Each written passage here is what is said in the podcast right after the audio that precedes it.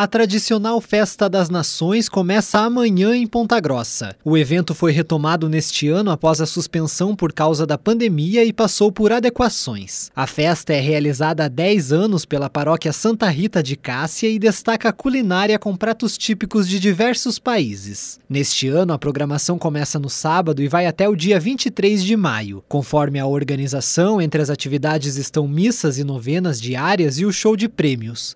A oferta de comidas típicas será no sistema drive-thru das 4 da tarde às 9 horas da noite. As fichas são vendidas na secretaria da paróquia e devem ser compradas com antecedência. Durante a semana serão vendidos pratos da culinária holandesa, americana, suíça e brasileira.